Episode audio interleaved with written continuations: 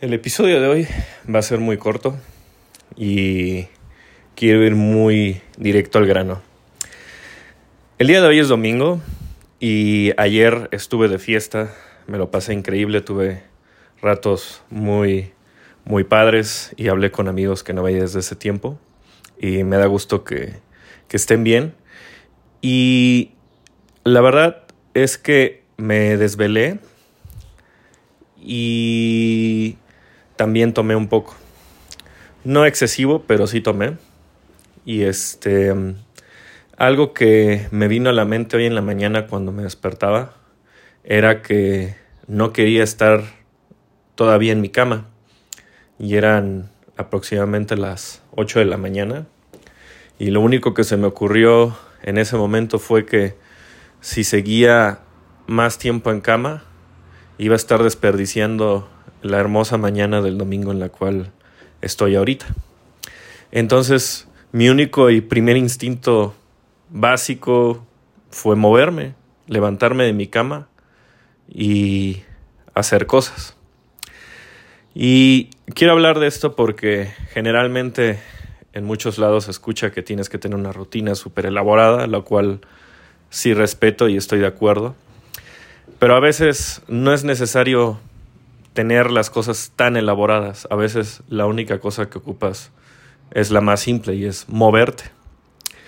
Y también se me vino a la mente con esto que muchas veces cuando estamos en situaciones donde estamos con muy poca energía o tenemos mucha flojera, pero flojera o como decimos en México hueva, es un signo, es un signo de debilidad. ¿Por qué? Porque si eres huevón, eres débil.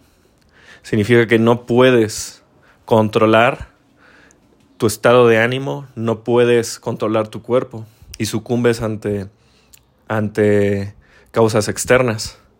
Y yo lo entiendo, es muy fácil por qué decidimos hacer esas cosas.